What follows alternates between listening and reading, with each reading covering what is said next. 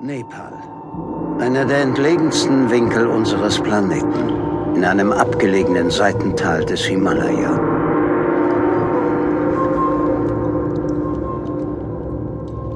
Kniet nieder, meine Brüder, und erweist eurem Gott den nötigen Respekt. Der Tag der Rückkehr unseres Meisters ist nicht mehr fern. Wir sind seine ergebenen Diener und werden seine Ankunft vorbereiten.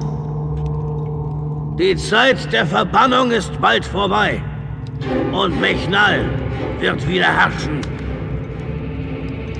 Noch ist sein Körper zu Stein erstarrt in diesem Tempel gefangen, doch schon bald wird er erneut über das Antlitz dieser Welt wandern und mit Angst und Schrecken sein Reich.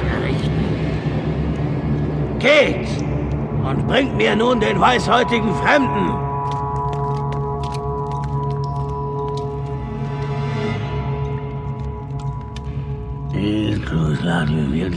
In der dumpfen Düsternis des kugelartigen Doms begann es rötlich zu glimmen.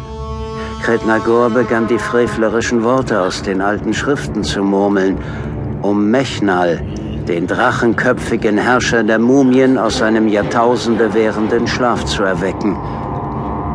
Doch der Anführer der Mönche wusste, dass die Formeln allein nicht genügen würden, um den Bann zu brechen.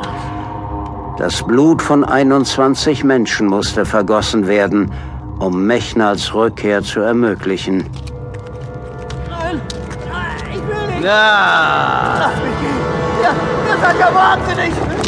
Bring ihn zu mir! Nein, nein, bitte! Ah, ah.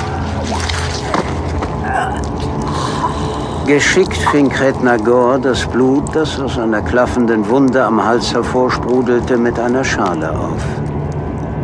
Vorsichtig tauchte er seine Hand in die Schale mit dem Blut.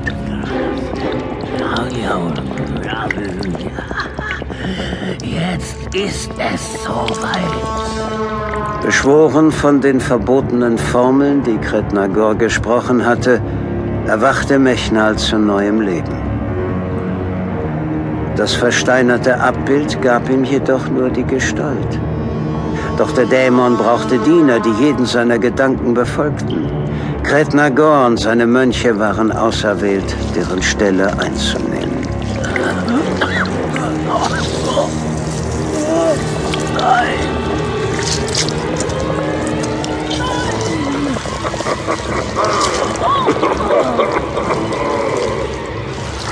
Kretnagor brach zusammen. Sein Körper verformte sich, trocknete rasend schnell aus. Übrig blieb eine tote, mumienhafte Hülle, erfüllt mit boshaftem, unmenschlichem Leben. Ich habe es geschaffen, meine Brüder. Aus mir atmet der Odem des Universums. Ich bin unsterblich geworden. Hohl und wie aus weiter Ferne klang die Stimme Kretnagors, während er die rot gekleideten Mönche anstarrte. Doch nicht mit den Augen eines Menschen. Sein Augapfel war Rubin und er glitzerte wie die Zahnreihen seines blutrünstigen Herrn. Tut mir nach, was ich getan habe. Ihr werdet auch ewig sein. Und dann nehmt eure Schalen und geht hinaus in das Land. Füllt sie bis zum Rand mit Blut und kommt nicht wieder, bevor es euch gelungen ist. Opfert, meine Brüder, opfert!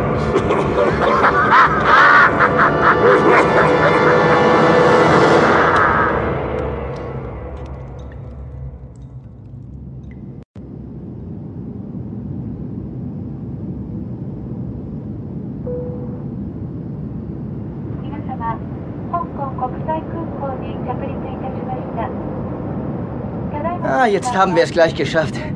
Sieh nur, Sandra. Schau dir mal diese faszinierende Landschaft an. Was ist? Bereust du es immer noch, dass du mitgekommen bist? Du bist ein Scheusal, David. Frauen haben nun manchmal gewisse Launen. Ein Kavalier sieht darüber hinweg. Ja. Ergreift